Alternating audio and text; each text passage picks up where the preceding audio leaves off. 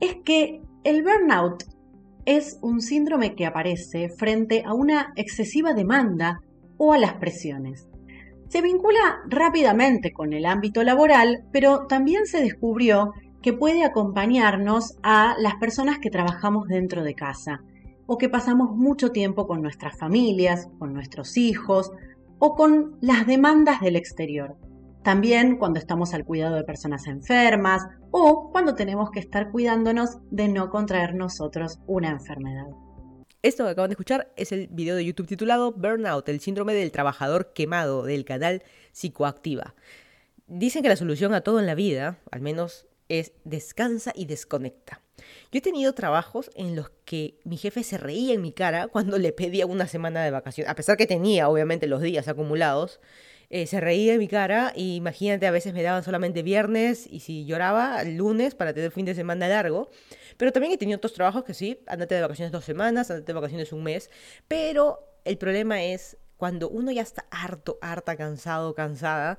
No importa el tiempo de vacaciones, siempre cuando regreses va a ser la misma miércoles. Ese es el podcast número 196 y soy arroba sonoravaca. Esta semana vamos a mandar a la miércoles al burnout o el agotamiento. Este podcast lo puedes escuchar en tu aplicación de podcast si tienes dispositivos Apple. Si tienes Android, puedes usar tu Google Podcast, Spreaker, Evox, aplicaciones o páginas web de Spotify, Amazon Music o en mi canal de YouTube llamado Sonora Vaca, en el que intento, trato subir un blog por semana. Hoy es miércoles 18 de octubre de 2023, 7 y 10 de la noche en el condado de Fairfax, Virginia a 14 grados, mamá, qué frío. Empieza el frío de verdad, acá llegamos a bajo cero en la madrugada. No, todavía no.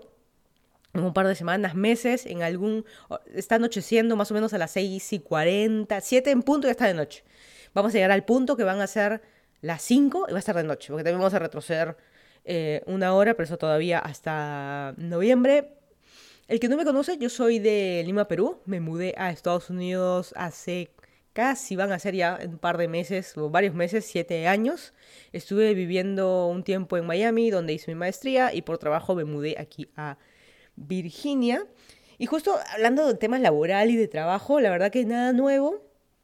Y hablando de agotamientos y de burnout, que es el tema de, de hoy, y yo siempre trato de incluir un tema que algo que me pase porque estoy totalmente harta.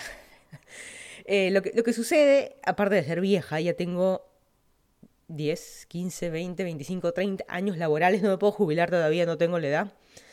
Eh, es como que alguien dice, ah, pero te cambiaste de país, te fuiste a otro lado, estás viajando, tu vida es distinta. Es lo mismo, a mí como que con pinzas me hubieran sacado de mi, de mi, de mi currículum, de mi cubículo, así con pinzas de mi cubículo de oficinista de Lima y me hubieran así puesto en un cubículo acá en Estados Unidos. Obviamente, las caras son distintas, el lenguaje, el idioma, digamos, es distinto, eh, la comida es distinta, la comida en tupper o el calentón de microondas en la oficina es lo mismo, pero fuera de eso, eh, sigo trabajando y se sigue acumulando ese cansancio de toda la vida. Son cambios de escenario, pero eres el mismo, la misma actriz, el mismo actor, ¿no?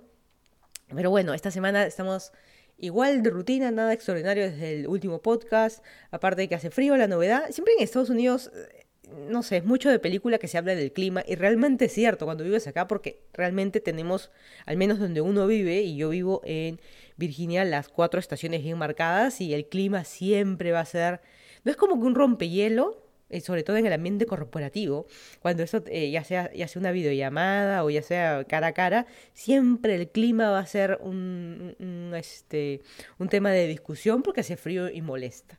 Y justo estas semanas, estoy, estos días al menos, estoy con una gripe que no sé si es COVID o una simple, un simple moquillo, gripe, pero está con la garganta que me pica, la nariz, que me molesta, así que me la quiero sacar la nariz. Pero bueno es lo que es. Y eh, el que que escuchar este podcast lo divido en tres.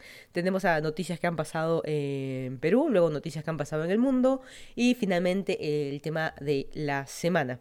Estoy un poquito media cansada también ahorita, no solo porque estoy media enferma. Esa también es la otra cosa, ¿no? Y yo también, la ventaja es lo mismo, como les digo, trabajar en cualquier parte del mundo es lo mismo, pero una de las ventajas de Estados Unidos, Suiza o donde sea, donde es primer mundo, digamos, obviamente hay grandes diferencias, eh, es de que, ay, me siento mal, mañana no voy a trabajar. A mí lo que me pasaba en Perú, me siento mal, no voy a trabajar. El problema de no ir a trabajar es que tú te por ejemplo, yo me siento mal y yo me sentiría mucho mejor si simplemente me voy de largo y me duermo hasta las 10, 11 y feliz. No, en Perú lo que me pasaba que yo tenía que eh, ir al médico, tener mi certificado que me dé mi descanso médico y perder un par de horas sentada ahí afuera de, la clínica, no afuera, pues no, en las sillitas, en la, en la, puerta, no exagerada. Eh, esperar que me dieran, el, tener la cita, sacar la cita, esperar, a veces no había cita al toque, tenías que estar hora, hora y media esperando, doctor y todo eso, y tenías que ir temprano, y certificado médico que lo tienes que llevar al día siguiente para recursos humanos, y ya son la una, dos de la tarde, y todo tu mañana que querías dormir, eh, ya no, ¿no? Pero bueno, es lo que ya estoy como harta y cansada. Por eso, todo como que se acumula, y ese es, y ese es finalmente lo del, lo del Verdant, que vamos a hablar hasta el final, pero algo eh, interesante, aparte del tema del burnout, vamos a empezar con las noticias de, Lima puntualmente. Yo siempre trato de hacer noticias de Perú porque no, no solo por el hecho que yo vivo ahí, eh, vivía o vive mi familia ahí, sino también por el hecho que para mantenerme como que informada y siempre va a haber algo divertido y que vas a decir, ay, Perú, porque justo empezamos con ese, el ay Perú es algo que te puede no dar risa, pero finalmente, ay Perú. En Santanita Distrito Santa Anita, en el cruce de la Avenida La Molina con Carretera Central, venden jugo de trapo. ¿Qué cosa? Las redes sociales encontraron infraganti a una señora ambulante, vendedora de jugo de naranja. Usualmente, a ver, que esto es súper común también porque existen supermercados en muchas partes del mundo, existe la maquinita, ¿no? Que están las naranjas y te exprime la máquina te exprime el jugo y te tomas el jugo, que obviamente es una bomba de azúcar, ya aprendimos que no hay que tomar jugo de naranja, pero en fin, esa es otra, esa es otra historia. Hashtag diabetes, pero no interesa. Eh, esta señora tenía su, su máquina, su máquina, su, prensa, digamos, manual, y en teoría cortas las naranjas por la mitad o la naranja entera, la, la presionas y te sale tu jugo de naranja y la señora obviamente de manera ambulante, sin ningún tipo de higiene, tal como cualquier ambulante de la calle que vende fruta, eh, embotellaba, sabrá Dios esas botellas de dónde habrán salido, cómo han sido eh, desinfectadas, no sabemos, y cerraba con una tapita cualquiera y toma tu, toma tu jugo, ¿no? Y pero lo curioso de esta señora era de que el no sé por qué, tenía como que un trapo metido también en la naranja y ese trapo lo metía en una batea que sabrá Dios qué, qué líquido era, de repente agua sucia, no sé. Y ese mismo trapo lo metía en la prensa y eso, ese agua sucia de ese trapo se metía en la, iba a la botella. Y la, eh, la captaron infraganti a la señora haciendo eso y Dios mío, qué vergüenza. O sea, como siempre, el enemigo de un peruano es otro peruano. O sea, está bien, por un lado si no quieres apoyar el negocio ambulante, no lo apoyes. Si quieres apoyar, obviamente, compra, compra a las personas, compra negocios locales, compra a los ambulantes. Si quieres apoyar, sí, el que no quiere ayudar porque dicen que es un tema ilegal y demás, ese es tu problema. Pero el que sí quiere ayudar, compra. Pero el problema es que la misma vendedora ambulante me está vendiendo agua de trapo. ¿Cómo es posible? ¿En qué momento sucedió agua de... Está en redes sociales, véanlo. Eh, obviamente la señora, yo sé que no va a ser la, la no es la primera, la última, ni la única. Alguien más de seguro también lo hace, pero la señora no está ayudando, no está ayudando al país, toda esa gente que ha enfermado. Por eso también viene el tema de no comas en la calle, en la casa hay sopa. Bueno, y, qué, razón tenían nuestras madres de, todo esto. Pero bueno, ya saben, no consuman en la calle dudosa procedencia. Jamás me voy a olvidar de que en el centro de Lima, ahí por la calle Capón, hace mil años estaba, estábamos ahí eh, paseando, no, ni me acuerdo, y fuimos, entramos a un sitio a tomar desayuno. Y la cosa es de que eh, vendían jugo, ¿no? Y la típica que uno quiere comer desayuno, vamos a decir, pan con chicharrón, o pan con lo que sea, con lomito, lo que, lo que hay en ese, una, cafetería, digamos. Una cafetería también dudosa procedencia, pero bueno, de los insumos me refiero, no de la gente. Y la cosa es de que la típica del desayuno, jugo de papaya, jugo de piña. Y en la, en la carta, no tiene una carta, tiene una pizarra. Y ahí tú pedías. Y había dos tipos, jugo de papaya y abajo había otra vez jugo de papaya. Y yo decía, qué raro. ¿Y por qué dos veces en la pizarra? Los jugos estaban así como dos veces. Qué raro. ¿Y por qué? Porque entre paréntesis decía con agua de botella. Quiere decir que el que no decía agua de botella era agua de caño. Ay, Dios mío. Bueno, bueno. Ay, Perú, jamás déjenos, no, no, nos dejes de sorprender. Pero ya sabemos, cuidado cuando, cuando compren eh, en la calle. En Lima murió una señora que contrajo rabia. A esta señora la mordió un perro de la calle, digamos callejero, puede o no, se dice que no tenía dueño, era un perro callejero, lamentablemente en Latinoamérica es súper común, en Perú sobre todo también tener tanto perro callejero, el perro del mercado, que al final realmente no hay dueño. Incluso, por ejemplo, yo también las veces todos mis gatos han sido adoptados, eh, también algunos de la calle y demás. Y, uno siempre conoce, ¿no? El perrito del mercado, o cuando son mercados grandes hay gatos y perros, y los conoces porque el que va siempre, la señora que, que, vende, los comerciantes que venden los conocen, pero digamos nadie como que se hace cargo. Hay campañas de vacunación, eh, campañas de desparasitación, campañas también de esterilización. Pero, y, la verdad que existe la, la buena gente que dice, este perro no es mío, pero lo conozco porque yo trabajo aquí, por ejemplo, lo conozco, sé que es de la calle, o yo siempre le traigo comida, lo que sea, pero yo sé que va a haber una campaña de vacunación, así que lo voy a llevar a ese perro. Pero así, como hay gente buena y gente mala, de que no lleva a sus perros a vacunar, a desparasitar, así sea campañas gratuitas. Y hubo una ley que pusieron de que iban a poner esto para todos los animales en el Perú. No sé qué pasó con eso. La cosa que un perro mordió a una señora. Esta señora eh, se fue para su casa, dijo acá no pasó nada hasta que se empezó a poner mal y luego fue al hospital y finalmente ya murió. Por eso el MINSA había anunciado un caso de rabia humana. A ver, el tema de la rabia es súper peligroso. Estaba leyendo que el 90% fallece por la ninguna o mala atención médica.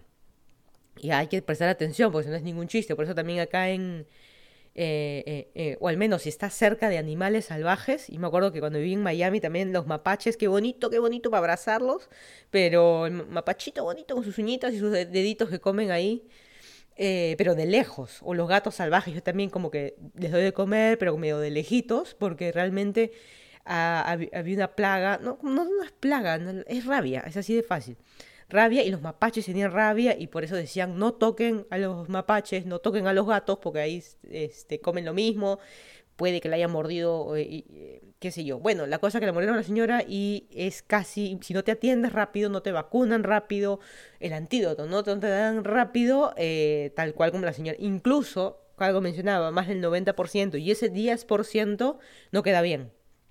Así que, digamos, hay culpa del país, del gobierno, donde están esas leyes de que iban a empadronar, esterilizar, vacunar, todo lo que decían con los, eh, los animales, culpa de la gente que prefiere a comprar que adoptar, culpa del que conoce ese perro y sabe que es bravo y lo de quizás lo dejó suelto, culpa de la señora por no ir este, a una atención médica rápida, ¿no?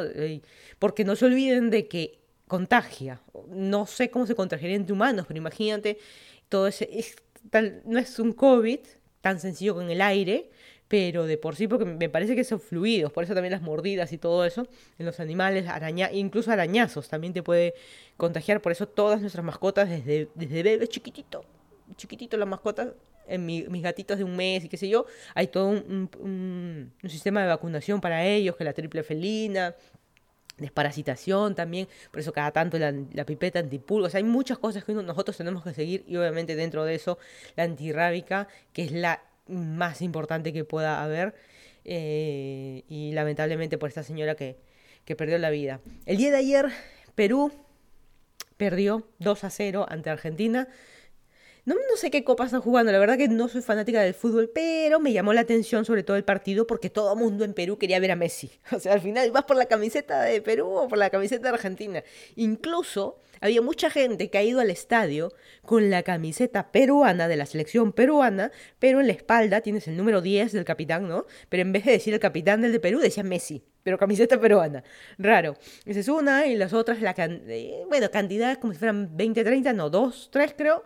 Chicos se metieron corriendo a la cancha para poder tomarse un, un selfie con, con, con, Messi, ¿no? Y, y, gracias Messi, solamente dos goles, los dos justo fueron de, de Messi, un equipo peruano, bueno, jugamos como siempre, ¿no?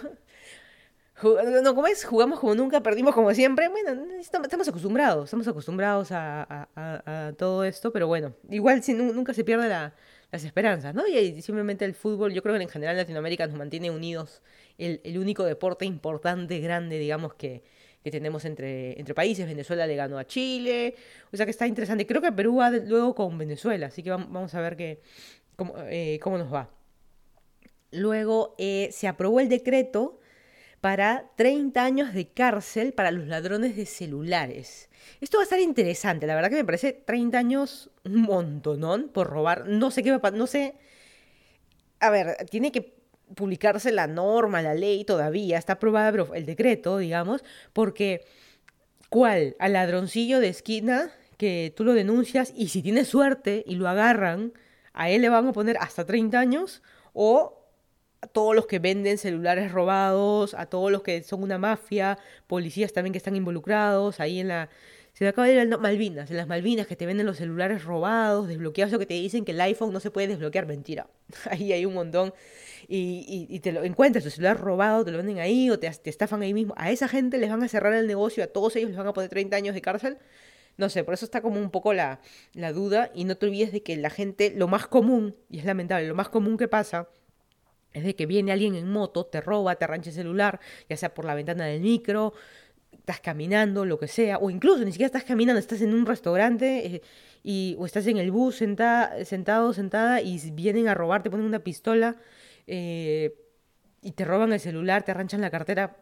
Imagínate tratar de agarrar ese ratero, porque, ok, lo denuncias, ¿a quién? ¿A quién? ¿A nombre de quién? ¿Qué número de DNI?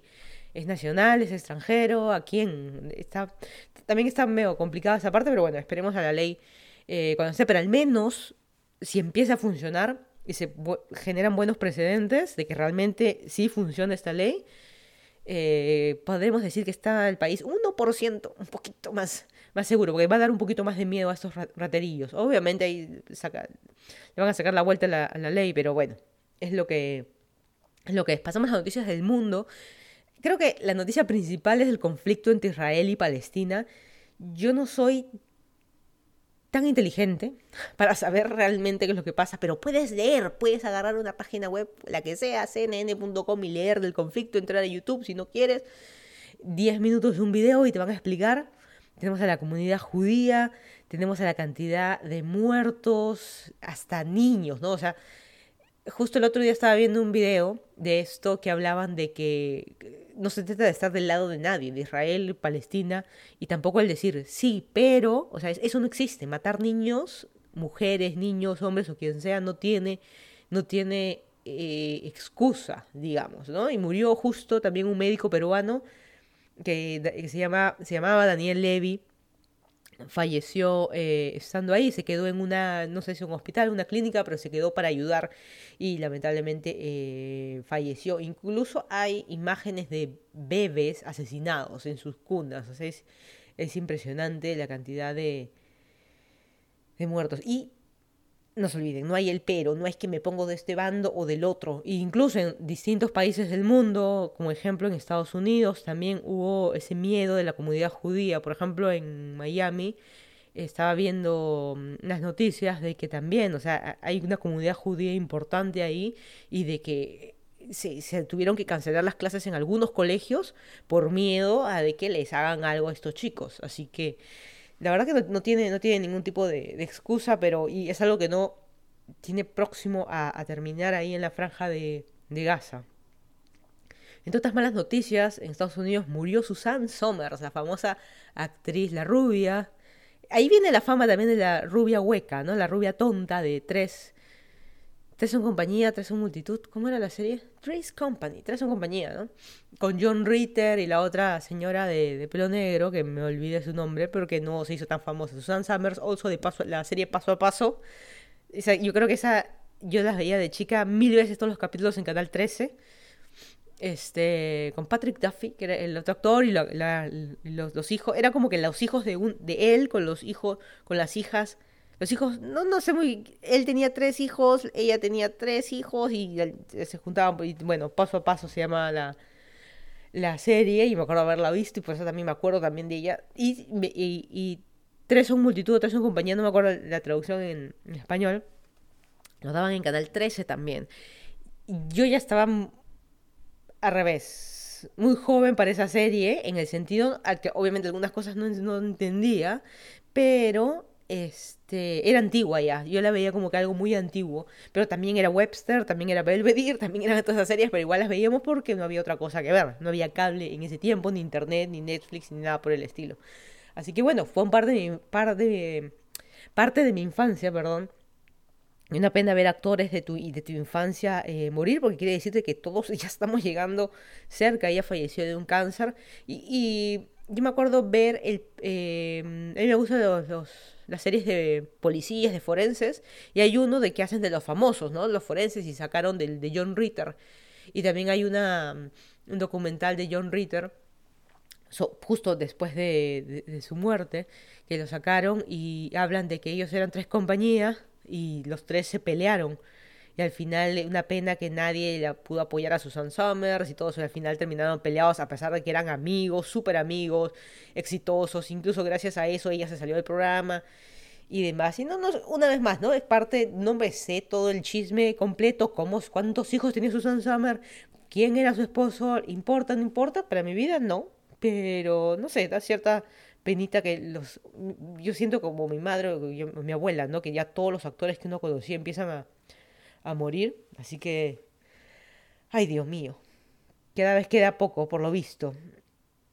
Ah, ¿Qué más? En el mundo detuvieron, ya eso ya fue hace ¿qué? Eso ya fue hace unas semanas, detuvieron al asesino de, Tupac Shakur.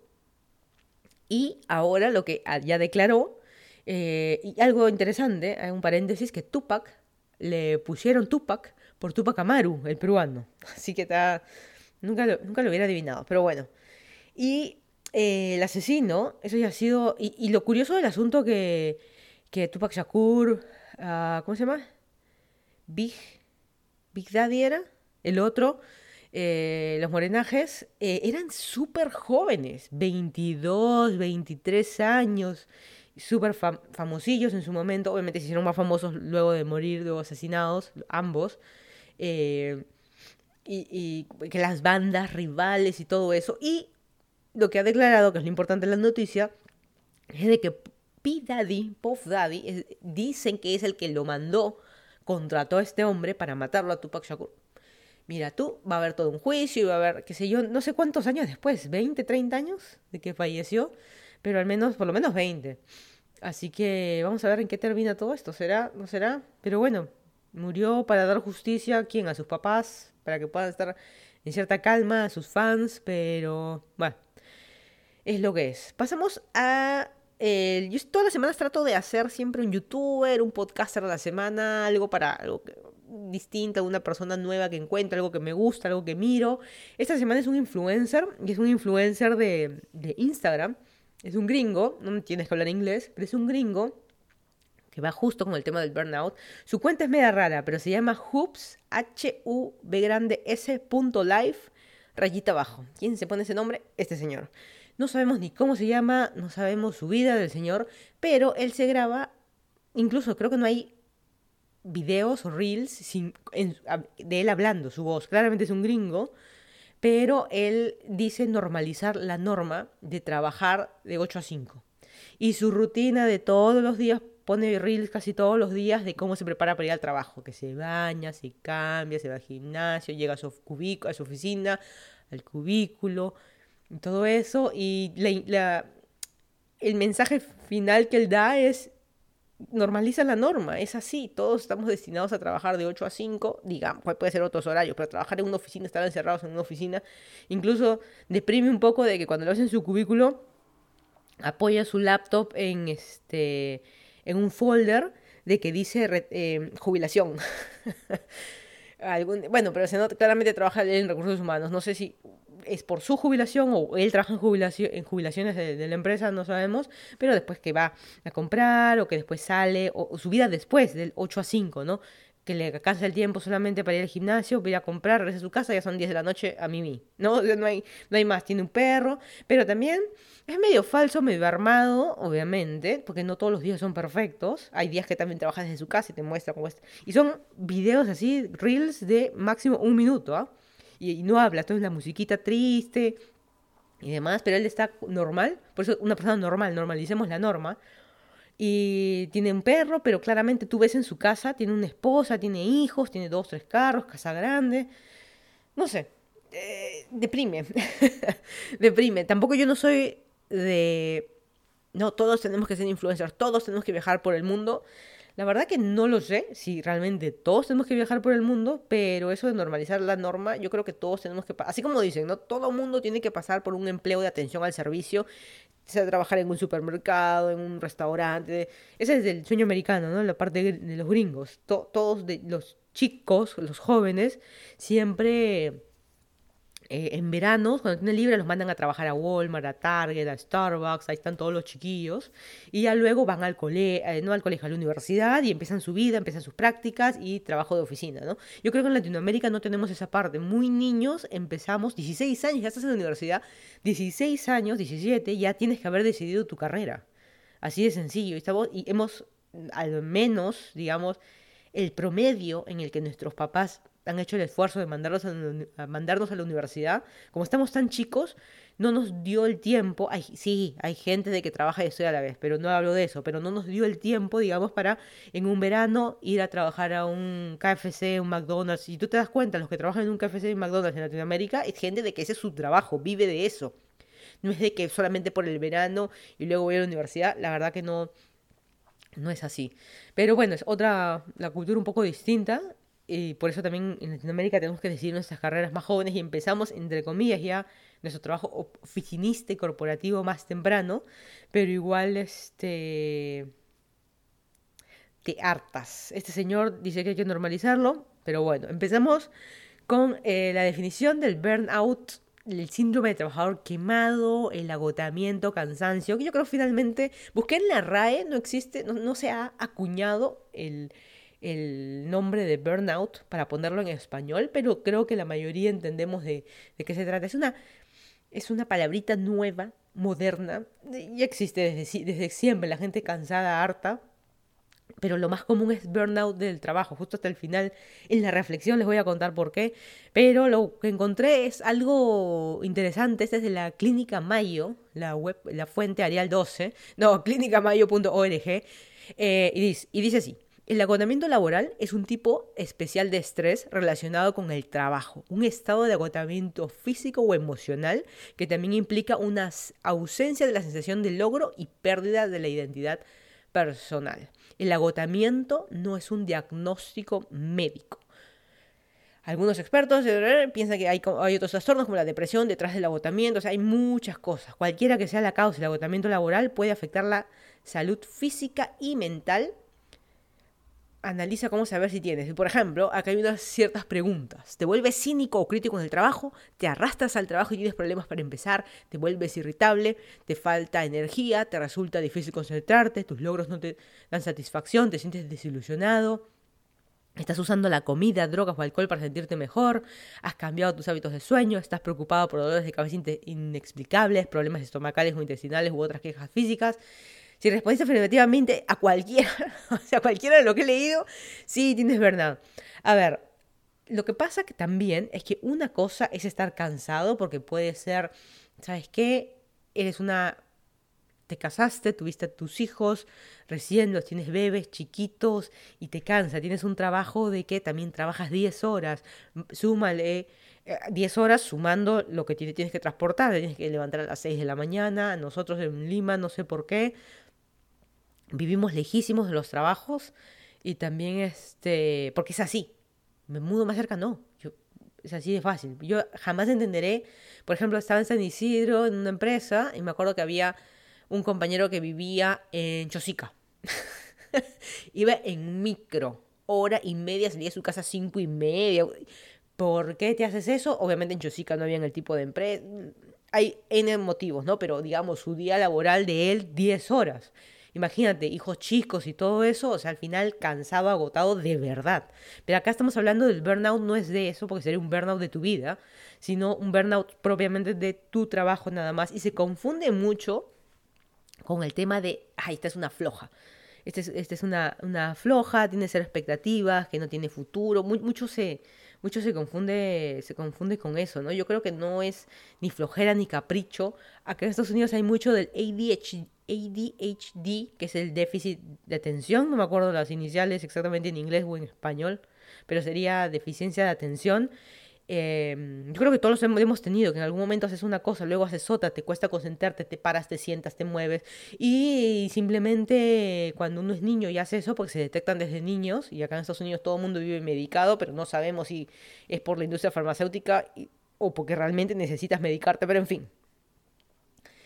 Es, eres un flojo, eres un pesado, eres un, o como diría mi madre a mí, una jodida, de que, ay, quédate quieta, ¿no? Ese, chico es eléctrico, es así hiperactivo y hay muchas más cosas detrás y simplemente eh, puro capricho. O sea, nosotros, y, me incluyo, nos han criado a cachetadones para estar tranquilos. Y, quién sabe, realmente estábamos enfermos y necesitábamos algún tipo de, atención, no necesariamente médica, pero bueno, psicológica. Eh, algunos habremos requerido medicación de chicos. Ahí es capricho. Así es, ya cuando crezca se enderezará. ¿no? Ese es el tipo de, cosas y yo creo que eso hemos venido, no afecta a todo mundo, puedes ser súper feliz en tu vida, el esposo, la esposa que quisiste, los hijos que te hacen reír muchísimo, que va todo bien, primeros puestos en el colegio, lo que quieras, tus hijos que se acaban de graduar de médicos, pero tú, el problema eres tú, no importa, por eso también el tema del burnout afecta no a ti y a, tu alrededor, solo a ti. A ti tú puedes tener una vida perfecta, pero tu trabajo como que te la arruina.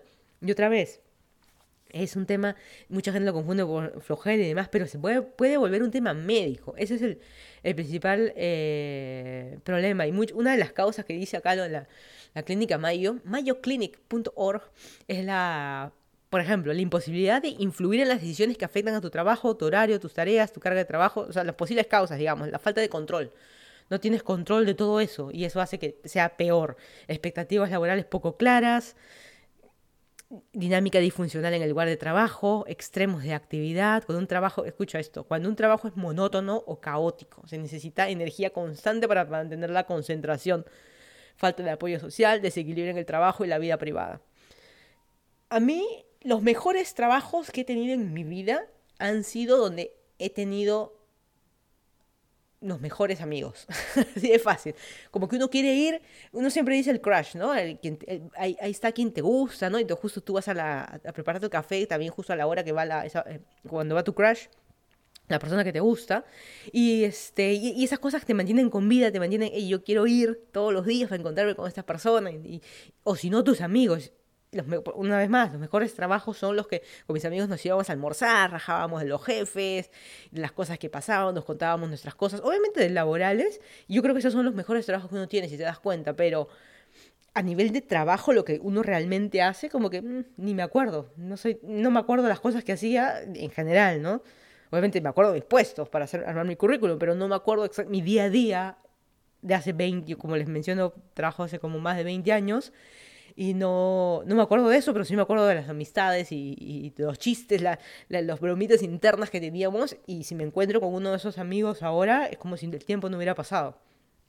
Eso es lo que, digamos, te mantiene con vida en un trabajo. Pero, si tienes un trabajo de, de miércoles con un jefe, eh, dije la palabra jefe y automáticamente mi idioma cambió porque yo la verdad trato de no hablar lisuras y por eso el podcast se llama miércoles. Bueno, un jefe de miércoles, un trabajo horrible, o sea, tu día a día, qué es lo que tienes que hacer en el trabajo, ¿no?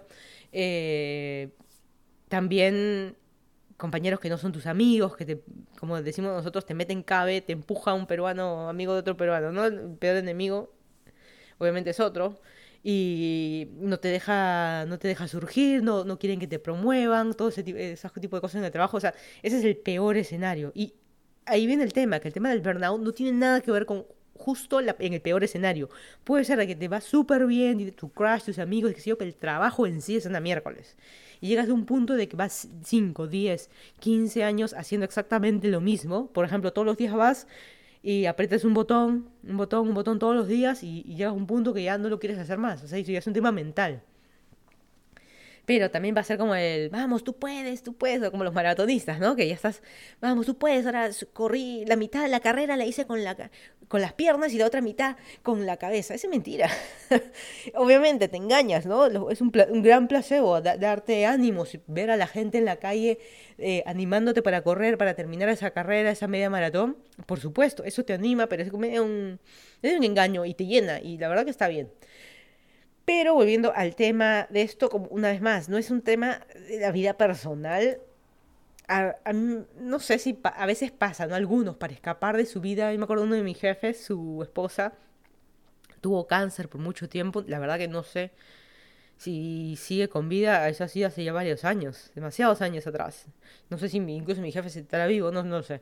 Pero bueno, eh, y él iba a trabajar todos los días, 7 de la mañana, 7 de la mañana ya estaba ahí, era el último en irse, 6, 7 de la noche seguía ahí, el último en irse. ¿Por qué? Porque escapaba de su vida personal, de una hija... Eh, menor de edad, en plena adolescencia, una esposa que tuvo cáncer y muchos tratamientos y que se la pasaba durmiendo enfermeras, médicos, citas y todo eso, él escapaba de eso estando en el trabajo. Pero eso no es burnout, por eso. Eh, por eso les digo, no tiene nada que ver la vida personal. ¿Y por qué hablo del tema del burnout? Porque yo estoy a ese nivel, la gota que derrama el vaso, un poco harta. Pero alguien dirá, pero ya lo tienes todo, el sueño americano. Pero justo por eso he dado esos ejemplos, porque no tiene nada que ver, tú puedes tener la vida perfecta. Pero por algún motivo se te mete ese bichito de que este trabajo es una michi, que estoy estancado, estancada acá, y peor, toda esa bola de nieve se hace, se hace peor porque no te gusta lo que estás haciendo, no te tiene que gustar tengo un ejemplo, yo siempre me menciono esto, ¿no? O sea, por ejemplo, yo amo, amo andar en bicicleta. Es lo único que hago desde chica. Si tú me preguntas qué es lo único, corro también, he patinado, pero eh, si tengo que escoger, mi bici de todas maneras. Pero yo no sería ciclista profesional. Yo no me levantaría, aunque me paguen, ir a entrenar todos los días. Yo me encanta andar en bici, pero cuando yo quiero cuando yo tengo el tiempo, cuando se me da la gana, donde yo quiero. No, este, si tuviera que ser profesional y entrenar, llueve o truene o solazo en pleno verano, 40 grados, el que es profesional tiene que salir.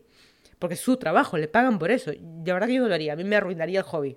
Pero bueno, por otro lado, eh, por eso siempre recomiendan, uno no tiene que estudiar o trabajar en lo que le gusta, pero al menos algo que se te haga sencillo.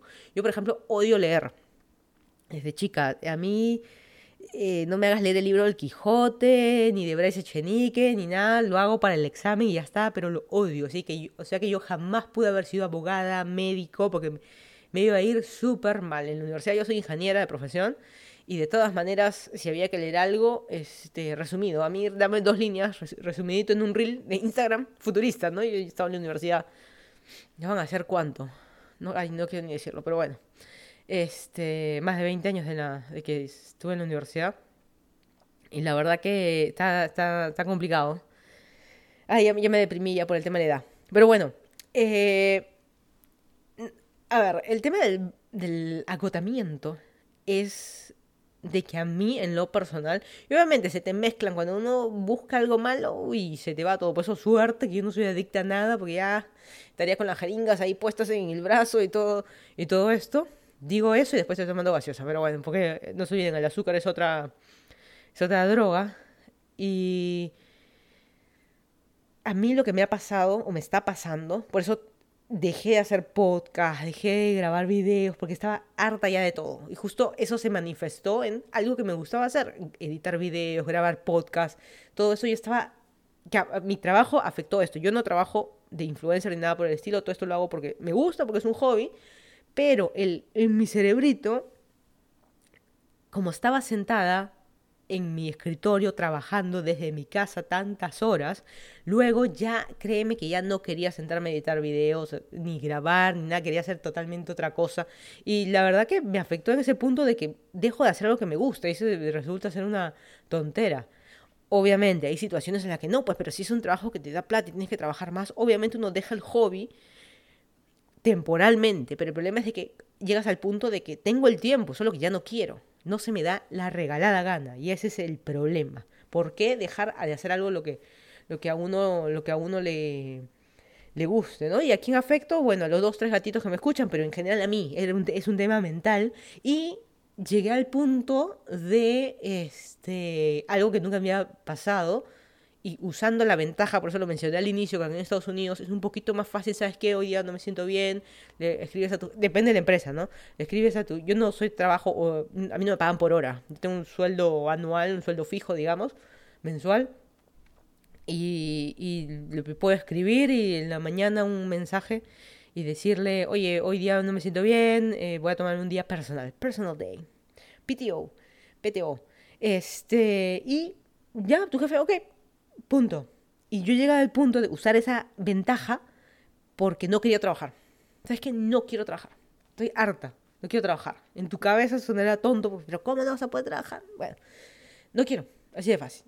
Y las veces que he tenido que trabajar, a veces me ha pasado de que no me podía levantar, parecía que me habían atropellado, no sé. El día anterior estaba tan estresada de las cosas del trabajo y tampoco no se trata de que, uy, qué complicado puesto que tienes, nada por el estilo, es relativamente fácil. Eh, y no sé, no me podía levantar, estaba súper cansada. Incluso yo que corro medias maratones, al revés, parecía levantarme al día siguiente después de una media maratón, no es nada. Comparado con este, con no querer ir a trabajar, sentía cansado, se hubieran atropellado. Incluso la, queremos eh, echar la culpa a la gripe, pero muchas veces como que me he enfermado de la nada.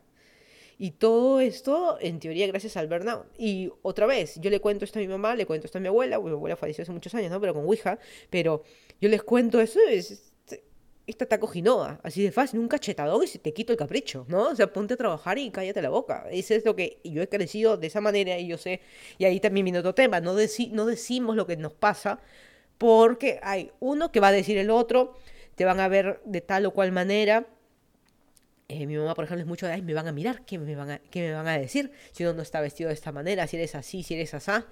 Ese, es todo ese tipo de, cosas, ¿no? Con un cachetadón o la famosa, con la chancla, con un chancletazo se, se arregla todo, ¿no? Y otra vez más, no se trata de vacaciones, porque el agotamiento es un desgaste, es algo, imagínate que estás ahí, así como mi rodilla, que sigo corriendo, corriendo, cuando el doctor ya me ha dicho no corras, es el desgaste, algo se va a romper y ya no vas a poder correr más, eso es lo que me dijo. Y eso mismo pasa con tu, no solo con el estado físico, sino mental, con el tema del trabajo.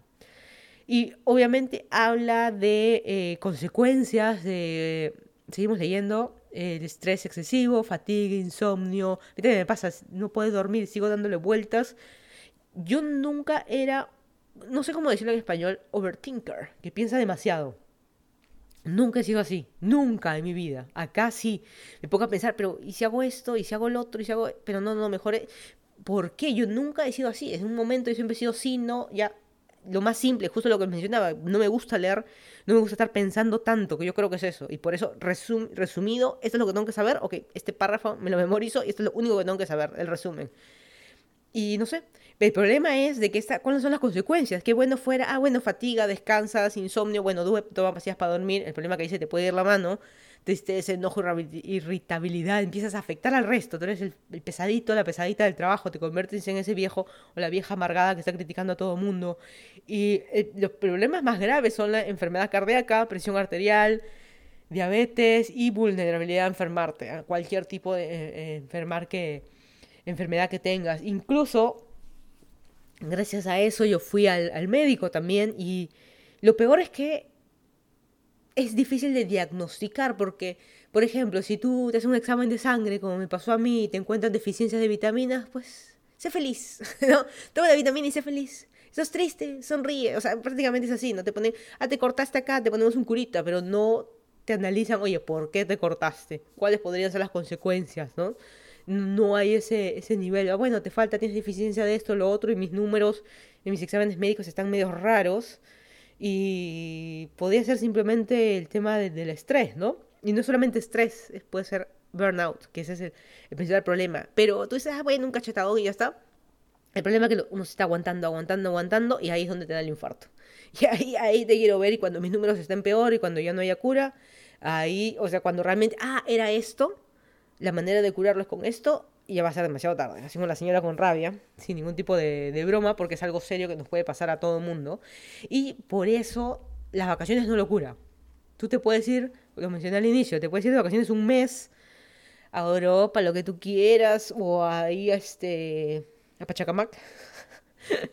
así sea un mes en tu casa, sin hacer nada, sin trabajar, sin contestar el teléfono del trabajo, sin revisar correos, sin abrir tu laptop, estás en tu día a día con tu familia o con tus amigos o lo que quieras, este, el problema es que tienes que regresar al trabajo. Ese es el problema. La gente que se angustia los domingos, la gente que está feliz solamente de los viernes, ese tipo de cosas. No se olviden que la, la, vida no es solo los fines de semana, es completo. Por eso también yo me acuerdo, este, jamás me voy a olvidar una vez de que estábamos almorzando todos en mi trabajo y estábamos hablando de cámaras. Y yo me acuerdo que mencioné algo de que, ah, me voy a dedicar toda la tarde a buscar la cámara perfecta, uno, algo, no me acuerdo algo de una cámara, pero algo, algo estábamos este, viendo. Y era algo personal, ¿no? No era nada, nada relacionado al trabajo. Y mi jefe me dijo, oye, ¿cómo que toda la tarde? Si tú, tú trabajas hasta las 5, hasta las 6. Tú tienes otras cosas que hacer. Pues estábamos almorzando con mi jefe. Y le digo, existe vida, tarde, es todavía las 6 7 de la tarde, empieza la noche, o sea, hay tiempo, hay vida después de la oficina, ¿no? Y este, bueno, ahí quedó la conversación, pero jamás me voy a olvidar eso, o sea, que no existe la tarde, el tarde... Eso es lo que siempre digo, también hay gente que malogra, ¿no? Muchos en los trabajos se han arruinado el poder irte temprano, el ponerte a ver Netflix si quieres en el trabajo, porque algunos ya abusan. El problema es que al abusar, unos cuantos, todos pagamos pato. Así de fácil, me acuerdo que en mi trabajo pasaba, pasaba eso. Pero bueno, una vez más, no se cura con vacaciones, vas a regresar y es la misma Michi. Siempre estoy harto, harta la primera semana, regresan todos esos malos pensamientos otra vez. No queremos hablar de lo peor que pueda pasar. Porque lo... A ver, dos cosas peores o dos caminos. Uno, que literal te enfermes de lo que te pueda pasar. Mencionamos presión, eh, presión arterial alta, eh, eh, enfermedad cardíaca, diabetes, cualquier otro tipo de enfermedad, un cáncer que te pueda disparar ahí.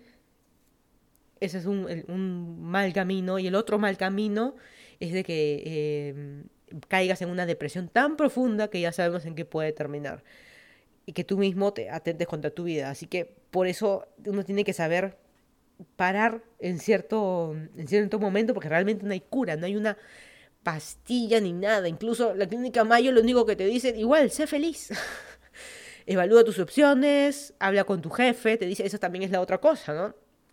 Te quieres dedicar a hacer otra cosa, tu jefe en teoría, o el director de tu área son los que son las personas adecuadas para ayudarte. Ok, yo te conozco, sé las cosas que sabes hacer, vamos a ver si te podemos conseguir otra posición laboral ah, para que hagas otra cosa, algo distinto, pero todos tenemos un trabajo de miércoles, ¿quién nos van a ayudar? Pero bueno, cada quien busca su propio su propio beneficio, ¿no? Lo otro busca apoyo, no solo con compañeros de trabajo, amigos, médicos, psicólogos, porque no se es una enfermedad. Eh, actividad, aprueba hacer una actividad relajante como el yoga, la meditación o el tai chi. El otro día estaba escuchando justo este, estos temas de relajación y algo que, que mencionaba importante es de que no todos, justo esta es una señora especialista en coaching laboral, no todos pueden hacer meditación. Eso de sentarse con las piernas cruzadas y ¿no? de hacer esos ruidos y poner, jugar con la respiración, no todos lo pueden hacer. Porque existimos algunas personas medias rotas de que cuando, no porque te duele la espalda y no te puedas sentar, porque cuando estás en silencio contigo mismo empiezan todos tus demonios a hablarte y no lo puedes hacer. Por eso dicen, no es para todos, no es para ti es para ti. Y otra vez, esas frases de, ay, salir a correr es mi terapia, salir en bici es mi terapia, ir al gimnasio es mi terapia, ese es tu, hobby, tu deporte. Adicionalmente tienes que tener terapia si realmente tienes ese problema y prueba. De repente no es para ti, no quiero hablar con un extraño y consigues eh, hablando con alguien de tu familia y te resulta mucho mejor, ¿no? Otro, otro duerme, duerme un poco. El sueño restaura el bienestar. Ya ves, sé feliz. El pobre es pobre porque quiere. Y atención plena, justo también lo que mencioné. Eh, esta práctica implica enfrentarse a situaciones con franqueza y paciencia y sin juicio. Ten la mente abierta al considerar las opciones. Trata de no permitir que un trabajo exigente o poco gratificante perjudique tu salud. Uno de los problemas que mencionaba también era el tema de... Uno de los temas era el tema, sí, ese tema. De que, que me pasa a mí, y justo lo leía también antes, era de que nada te resulta gratificante. A mí, por ejemplo, yo estaba, podcast anteriores de abril les mencionaba que estaba postulando un puesto de trabajo y que yo quería, el que ya me tocaba el siguiente aumento de sueldo.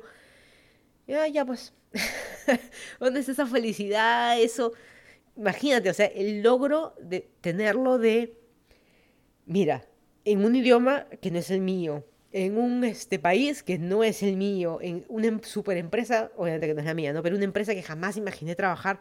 No es que tampoco el sueño dorado, que no se trata de eso, pero cuando te llega algo positivo, eh. o sea, yo estoy con la actitud de, bueno, no tengo nada que perder, me arriesgaré a hacer ese proyecto y te va bien y la gente te aplaude, que bueno, good job. En Estados Unidos hay mucho del good job. Y, eh. ¿No? Ese, ese tipo, de, ese tipo de, cosas. Y el problema que te, comienza a afectar en la vida. Vas a llegar al punto de que te van a proponer, el amor de tu vida te va a proponer matrimonio, se te va a rodear delante de ti, como las películas, ¿no? Y tú, bueno, pues me casaré. En vez de, te dan los resultados de examen de sangre, estás embarazada. O sea, ese es el problema, ese es el agotamiento y ya empieza a afectarte a muchas, a muchas cosas y afectas también a tu, a tu alrededor, ¿no?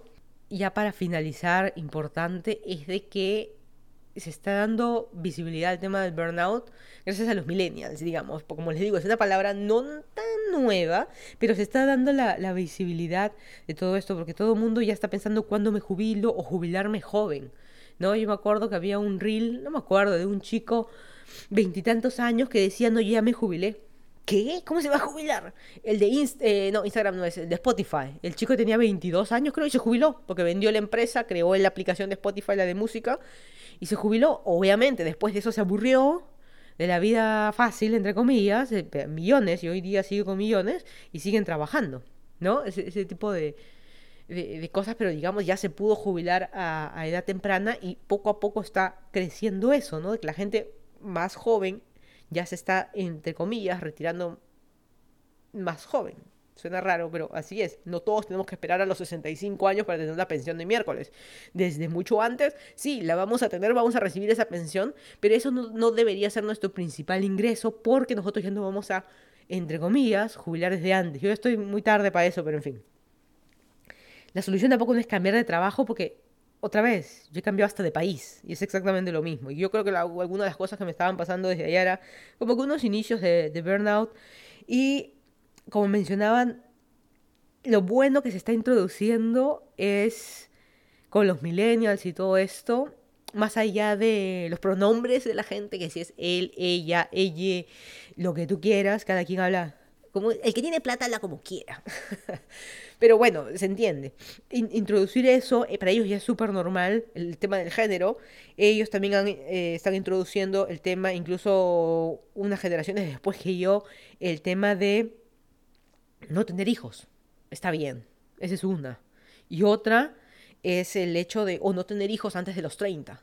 Nuestros papás a los 30 ya tenían la, es el típico meme, este, los papás, eh, mis papás a los 30 tenían hijos, casa, terrenos, trabajo, carro, y yo a los 30 tengo un, nuevo muñequito Funko.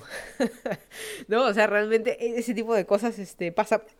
Estas generaciones están el no tener hijos, tener los perrijos, tener perros, tener gatos, nuestra prioridad, y no necesariamente, no todos, sí, como siempre, pero hay una nueva generación que está implementando eso, que está bien no tener hijos. En muchos países europeos, sobre todo, es común no tener familias. Eh, justo el otro día me dio cierta ternurita que vi un reel de que decía, ay, mis, mis tías siempre riéndose en los, en los, estaban en un velorio, ¿no? Y las tías matándose de risa tres, cuatro días. Y lo mismo me pasaba, eh, por ejemplo, yo lo veo a mi mamá, de que ella, bueno, sí, la familia de mi mamá, que son como seis, siete hermanos, y yo creo que la, la, la hermana de mi abuela también tenían otros seis, siete hijos, y todos al final se hacía un super manchón de gente, y todos ellos, o sea, la generación de los abuelos, y de ahí luego los hijos, algunos, un hijo, dos, tres, y luego ya estamos en la generación de dos, tres, por ahí, o no tener hijos y tener perrijos, ¿no? Digamos algo que se está introduciendo. Y algo más que me gusta, que es lo que se está eh, introduciendo, es el tema de cambiar de trabajo. Muchos creen que es inmadurez. Yo creo que cambiar de trabajo cada tres meses, o sea, si entras a un trabajo y ves, evalúas tus 60 días, ves que no te gusta, cámbiate, trata de buscar y está bien. Pero si vas a hacer eso con cada trabajo, que nada te gusta, yo creo que hay un problema. El problema eres tú, no es la empresa. Y bueno, pero está mal visto, ¿no? Cambiarse de trabajo. Uno si trabaja en un solo sitio es para siempre. Yo cada vez que hablaba con... con yo hablo mucho de mi mamá porque tengo mucha, mucha referencia de, de, verla a ella trabajar 30, 40 años y todos los chistes de ella y de mi, de mi abuela, porque hablan o hablan como, como viejas, frases de viejas, y yo también desde niña, chiquivieja, digamos, eh, y con la voz que tengo también, y tengo la misma voz, creo, obviamente ya está más ronca, aparte que estoy con, me enferma, pero la yo creo que tengo la misma voz, mi mamá tiene mi, mi exacta misma voz, las dos tenemos la, tú me escuchas a ella, la escuchas a mí, tenemos exactamente la misma voz. No es mi culpa, es mi culpa. ¿Y qué, qué, hago? Pues porque mucha gente me molesta a mí por mi voz y, y ¿qué hago? ¿Qué hago? A ver, ven pues, ven, saca tu cuchillo. Dímelo la cara. Bueno, y este, ya se, se, me fue la idea. Ah, de que tienes que trabajar en la misma empresa para siempre. Mi, mi mamá trabajó dos trabajos creo que tiene en toda su vida. Y el segundo fue en el que duró como 30 años. Y con ese se jubiló. Y, y, así es, uno tiene que ir en una empresa, ir, empezar como practicante y terminar como el director de no sé qué cosa, porque así tiene que ser, porque así es la vida, y lo bueno es que eso se, está acabando. Estamos también con los chicos, la generación de que está bien cambiarte de trabajo. En Estados Unidos acá veo mucho el tema de saltar entre empresas para poder tener este mejor sueldo, porque tiene hay mucho eso acá de al empleado nuevo le pagamos más de que al que ya está trabajando. Es medio raro, ¿no? Porque, no sé, no, yo no sé, la verdad que quizás en Lima de repente no prestaba mucha atención a eso, porque no somos tantos de lo mismo. Por decir algo, no vas a tener en una misma empresa 10 contadoras, dependiendo, ¿no? Es un estudio contable, pero digamos, en una empresa común y corriente dos contadoras, planillas, ¿no? Aparte de recursos humanos, pero dos contadoras y ya está. Cuando trabajas en empresas grandes de aquí de Estados Unidos, que pueden haber 50 contadoras y tú sabes exactamente cuánto ganas tú, cuánto ganan tus amiguitos, cuánto gana el que viene, hay todo ese tipo de cosas porque hay bastante movimiento también. Y es medio injusto de que gane más el que acaba de llegar que el que viene trabajando varios años y no lo, y no lo promueven. Algo similar me pasa, pero bueno. Eh, ese, tipo de, de cosas. Y lo bueno es de que ya se está rompiendo eso que estás para siempre, que sí puedes cambiarte de trabajo y saltar entre empresas y hacer experiencia y conocer. Y a mí lo que me gustaba era que algunas empresas en Lima, no todas, al menos cuando yo empecé como practicante, hacían como rotación. De que depende de la empresa, otra vez, estabas en una. Era, entras como practicante y estabas como que tres meses ponte en ventas, tres meses en marketing, tres meses en finanzas, tres meses en sistemas y más o menos luego de eso eh, este, más o menos tú escogías eh, que aparte de puestos se abrían, ¿no? Y qué tan bueno o malo resultabas, pero al menos ya conociste cómo era el día a día en cada uno, para más o menos tener una idea, en tres meses no aprendes nada, pero en fin, más o menos tienes una idea, ¿no? Y eso lamentablemente no, no, no se promueve mucho, o sea, tú empiezas ahí y terminas, pero lo bueno es de que ahora es normal cambiarse de carrera y yo sé, no todos pueden ser emprendedores, a mí no me gustaría ser emprendedora, yo quién sabe, ¿no? Quizás este trabajo de trabajo, este hobby de YouTube pudo haber despegado en algún momento si realmente me lo me dedicaba a esto cuando vivía en Lima. Quizás, quién sabe. Ya estoy muy vieja. Y este, pero bueno, es lo que es. Y la verdad que al burnout hay que, no sé, no, existe manera, si lo hablamos en español, manera de desquemarme, pero hay que buscar la manera de ponerle hielito